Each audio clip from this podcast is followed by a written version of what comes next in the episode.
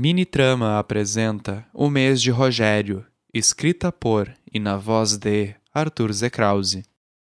12 de outubro. Eu acordei mal, como se houvesse bebido a noite inteira. Minha cabeça estava doendo, minha boca estava seca, e mais uma vez eu acordava sem ninguém em casa, no mais completo silêncio. Eu me levantei, seis horas da manhã tinha deixado a cafeteira ligada a noite inteira e o cheiro de café estava por toda a casa. Tudo estava como eu havia deixado, exceto pela minha ansiedade que crescia cada vez mais por não saber onde Miguel estava. Fui para o banheiro tomar banho, troquei de roupa e até às oito horas eu fiquei sentado sobre a cama dele, olhando em volta, procurando por qualquer coisa que me dissesse onde ele pudesse estar. O problema é que não havia pista alguma, nenhuma meia fora do lugar. Eu fiquei bravo, bravo por poder fazer nada, por ser obrigado a ficar parado em silêncio.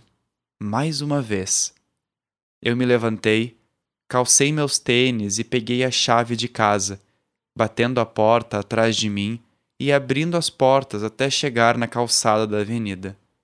Era sempre muito difícil enfrentar a cidade em sua plenitude.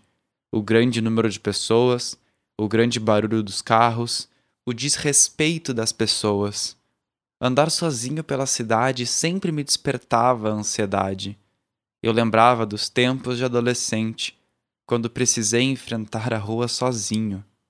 Péssimos dias. Qualquer rosto, hoje, parecia o de algum cliente do meu passado e isso só me causava dores de barriga e momentos de pânico em que eu fazia força para não desabar bem no meio da calçada. Eu caminhei por 15 minutos até chegar na livraria Druidel, onde Miguel trabalhava. Ela já estava aberta, e ali o seu Geraldo estava montado em cima de uma escada guardando alguns livros que haviam recém-chegado. Ele não olhou para mim mas o sino sobre a porta anunciou a minha presença. Bom dia, disse seu Geraldo animado. Peço desculpas pela bagunça. Acabamos de receber novos livros sobre a história do Egito. Oi, seu Geraldo, é o Rogério. Não tem problema, não. Oi, rapaz. Que bom que você veio aqui. Ele falava comigo enquanto descia de sua escada. Alguma notícia do Miguel? Nenhuma. Eu comprimi os lábios. Por isso vim aqui saber se o senhor sabia de alguma coisa. Ele disse que vocês tinham se estranhado. Nos estranhado? Ele perguntou com dúvida. É, ele me contou há alguns dias que a livraria estava passando por baixas vendas, um, que, que o senhor talvez fosse demiti-lo. Eu nunca faria isso. Geraldo respondeu logo em seguida, horrorizado. Muito pelo contrário. Nossas vendas estão se mantendo muito bem ainda mais com o comércio online que ele mesmo implementou. Miguel é meu funcionário VIP. Manda os outros embora, mas não ele. Eu desviei os olhos para dentro da loja. Nem se preocupa, eles não chegaram ainda. Então, está tudo bem aqui na loja? Sim, meu rapaz. Fora algumas tábuas que rangem, eu não tenho reclamação alguma. Mas por que ele te contaria que estava passando por situações complicadas aqui? Eu não sei, seu Geraldo. Ele estava estranho nestes últimos dias, mal falou comigo, mas depois nós fizemos as pazes. Ele justificou o um momento com esses argumentos que eu lhe contei. Que coisa estranha.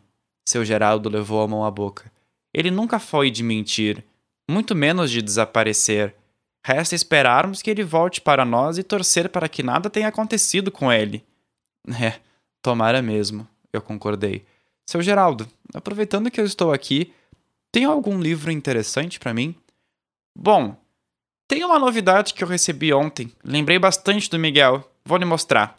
Ele caminhou até a parte interna da loja, onde ficavam as antiguidades, voltando com o livro de tamanho A5 com umas boas 400 páginas. Aqui. Ele me esticou o livro. Em sua capa, eu conseguia ler em dourado a Teoria Básica Elemental. Nunca tinha ouvido falar dele. Só pelo título eu já me interessei. Qual é o valor dele? Para você eu faço por 150. Tudo isso, seu Geraldo. Olhei com ele com cara de pidão. Tá bom, 120. Eu sorri para ele e entreguei o cartão de meu pai. Passa 180, seu Geraldo. 150 pelo livro e os 30 por você ser essa pessoa maravilhosa. Ele deu uma risada e soltou um. Até parece. Eu digitei a senha e paguei os 120 que Geraldo havia me feito, saindo da loja e sentando em um dos bancos do parque que ficava ali na frente. Miguel havia mentido para mim. Seu emprego estava bom, ele tinha a confiança de seu Geraldo e havia contado para mim algo que não condizia com a realidade. Será que ele planejava desaparecer? Mas por que mentir, sabendo que eu viria até a livraria? Eu liguei para Tatiana e Elisa, mas nenhuma das duas me atendeu. Estavam ocupadas e me pediram para conversar no dia seguinte, uma tarde das meninas, como elas gostavam de chamar.